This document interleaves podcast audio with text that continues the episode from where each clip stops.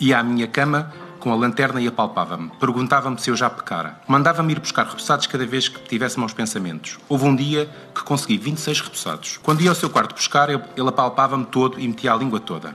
Acordava com o pênis dele entre as minhas pernas e todo sujo. Depois dizia: Agora tens que te ir confessar.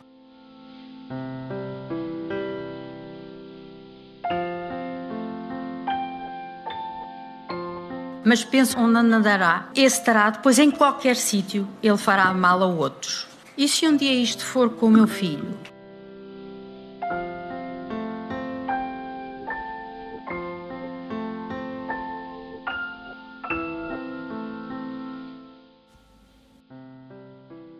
Bom dia. O meu nome é David Pontes e está a ouvir o P24.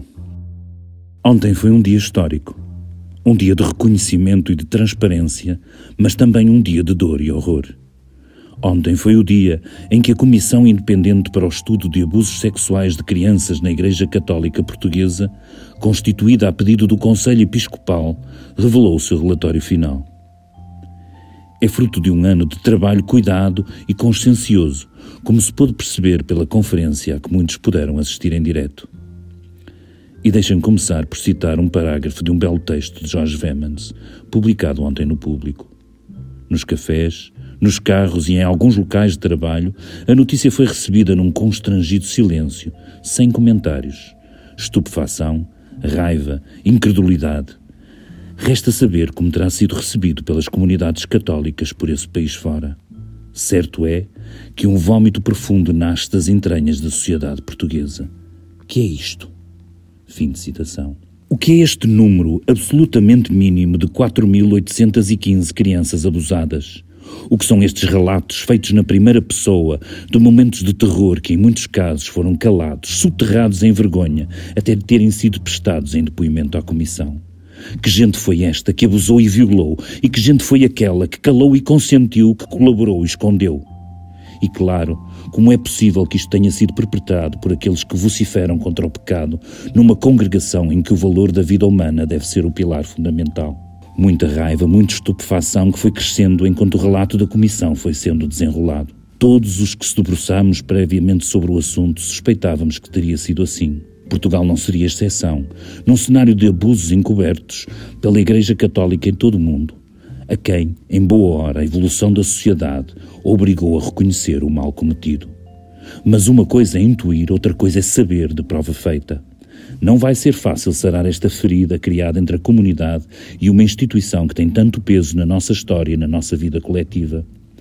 E se a Igreja e os seus responsáveis são objeto natural de crítica, também é preciso reconhecer que foi ela, através dessa comissão independente, que se dispôs a ser alvo da reprovação coletiva. Mas como também escreveu Jorge Vemans, são as vítimas que interessam. Ele escreve: Suponho que para algumas vítimas este é um momento de desagravo, conforto e reconhecimento pela coragem de denunciar as situações que as traumatizaram para sempre. Para outras será o reabrir de feridas com que não conseguem viver. Desejo, temendo que assim não seja, que para o maior número possível delas esta manhã tenha tido um caráter redentor. Fim de citação. O desejo dele é o nosso, associado ao outro, que vem adjacente à ideia de que vivemos um momento histórico. Que fiquemos assim a saber para nunca mais esquecer, na medida do que é humanamente possível. Nunca mais deixar repetir. No episódio de hoje, Ruben Martins conversa com a nossa jornalista Natália Faria, que tem acompanhado estes assuntos da Igreja Católica. Tenham um bom dia.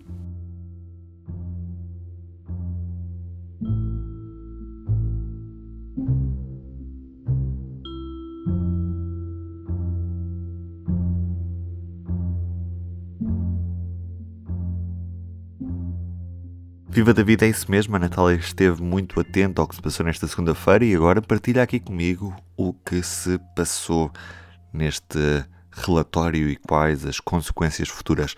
Para já, Natália, quais é são as conclusões que saem deste relatório sobre os abusos sexuais na Igreja Católica Portuguesa?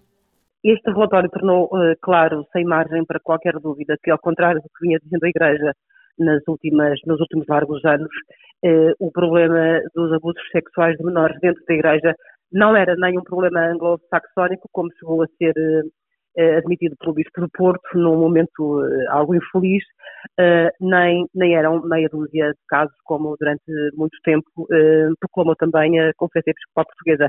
A partir dos 512 testemunhos que foram validados pela Comissão Independente, chegou-se a uma estimativa de pelo menos 4.800 e 15 crianças abusadas. Eh, mais tarde, no curso da conferência de imprensa, eh, diversos membros chegaram a falar em 5 mil crianças abusadas, isto numa estimativa eh, minimalista e defensiva, como, como disse Labrinho Lúcio, e o relatório permitiu também perceber algumas idiosincrasias vá, portuguesas nesta matéria, em comparação, por exemplo, com o estudo que foi feito em, em França há poucos anos, Portugal destaca-se por ter uma proporção muito maior de raparigas abusadas sexualmente por membros da Igreja, por um lado, e por outro lado, pela esmagadora eh, presença de padres na lista de abusadores apontados eh, pelas testemunhas, eh, eles são 77% dos,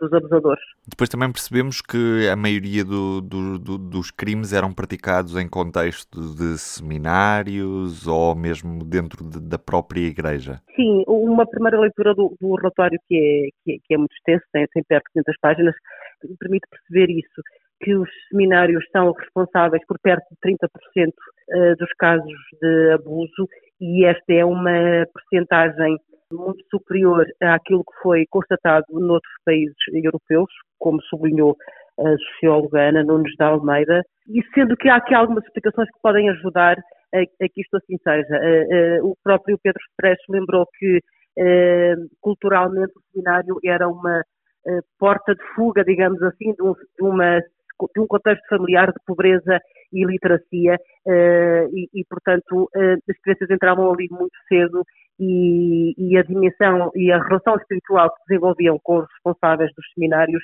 tornava-se também uh, ainda mais vulneráveis à ocorrência dos abusos, que também eram, de alguma maneira, favorecidos por um contexto de muito fechamento dos seminários em relação à, à sociedade e à comunidade. Sendo certo que os seminários eh, eram os palcos privilegiados destes abusos, eh, há também percentagens muito significativas de, de abusos cometidos eh, no interior das próprias igrejas e nos próprios confessionários, o que não deixa de ser um elemento algo chocante eh, por si só, sendo que nas últimas décadas, aparentemente, eh, esta preponderância dos seminários enquanto locais privilegiados de abusos foi perdendo importância, digamos assim, e estes passaram a ocorrer eh, também em qual proporção em, em, instituições como os escoteiros. E Natália, sabemos que muitos destes crimes já prescreveram, mas que também há abusadores ainda no ativo. E o que é que a Igreja promete fazer em relação a estes casos? Nestes casos há, há, há aqui diferenças entre o que é o direito uh, penal e o direito canónico. O direito canónico permite ir mais longe do que uh, o, o, direito penal, isto é, a Congregação para a Doutrina da Fé pode, uh, faça um caso de particular gravidade, aplicar sanções, mesmo que o, que o crime tenha, tenha prescrito, e sendo que o prazo de prescrição na Igreja é, é superior ao, ao da lei civil, um, Há aqui uma questão que foi levantada uh, hoje mesmo pelos responsáveis da Comissão que tem que ver com os prazos de prescrição destes crimes. Uh, atualmente, o que está previsto no Código Penal é que uh, uma vítima de abuso pode denunciar a situação até completar 23 anos de idade, até há bem pouco tempo era o limite etário era 18 anos, sendo que no entender da, da, da Comissão, onde está, por exemplo, o ex-ministro da Justiça, Labrinho Lúcio, este prazo eh, deve ser alargado pelo menos até aos 30 anos de idade da vítima, sendo que em Espanha está em ponderação agora também uma, uma igual alteração legal, no sentido de permitir que as vítimas eh, denunciem a situação até aos 35 anos de idade. Essa decisão eh, não, compete nem à Igreja nem, nem aos membros da Comissão, naturalmente eh, terá de ser uma decisão emanada eh, da Assembleia da República. E como é que a Igreja reagiu a, estas, a estes dados e estes números que são bastante acima do que inicialmente se esperava? A bola e o ônus do problema estão, estão naturalmente agora do lado da Igreja. É?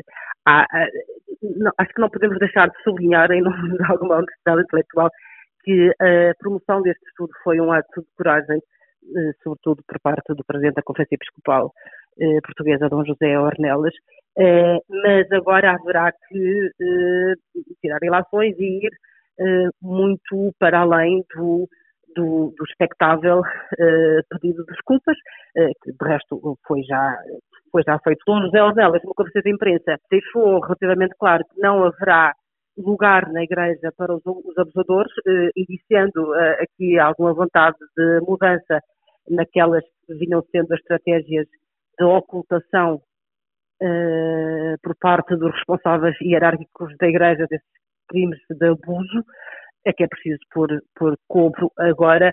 No entanto, há aqui ainda muitas questões que por responder. Quer dizer, a Igreja não, não, não esclareceu ainda se está ou não disponível para ressarcir financeiramente as vítimas uh, dos abusos que assim o reclamem.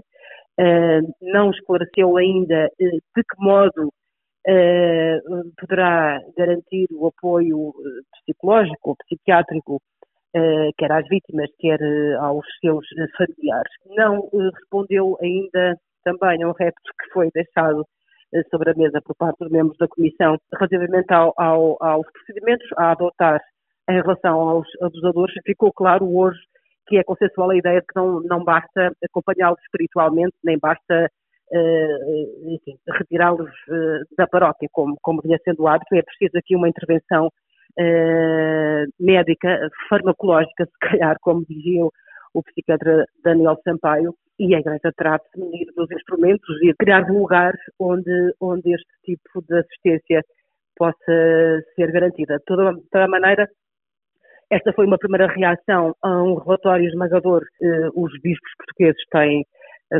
marcada para o dia 3 de março uma Assembleia Extraordinária eh, onde prometem, enfim, escrutinar o conteúdo deste relatório e, e, e de onde se espera o anúncio de medidas concretas para fazer face de forma consequente a este, a este diagnóstico.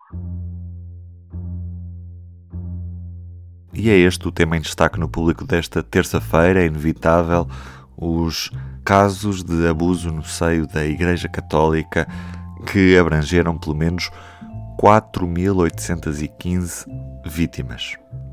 Um número para nos lembrar que nos devemos manter sempre vigilantes e nunca desprezar os testemunhos das eventuais vítimas.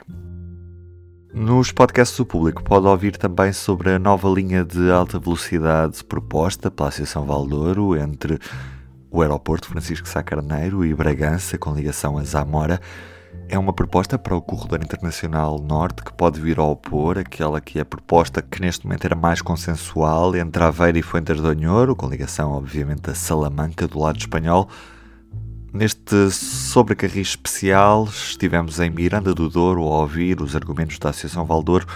Vale a pena ouvir em público.pt barra podcasts e aqui onde está a ouvir este podcast. Certamente, se procurar aí na barra de pesquisa, vai encontrar podcast sobre carris. Já eu sou o Ruben Martins e comigo neste P24 tive o David Pontes e também a Natália Faria. Até amanhã.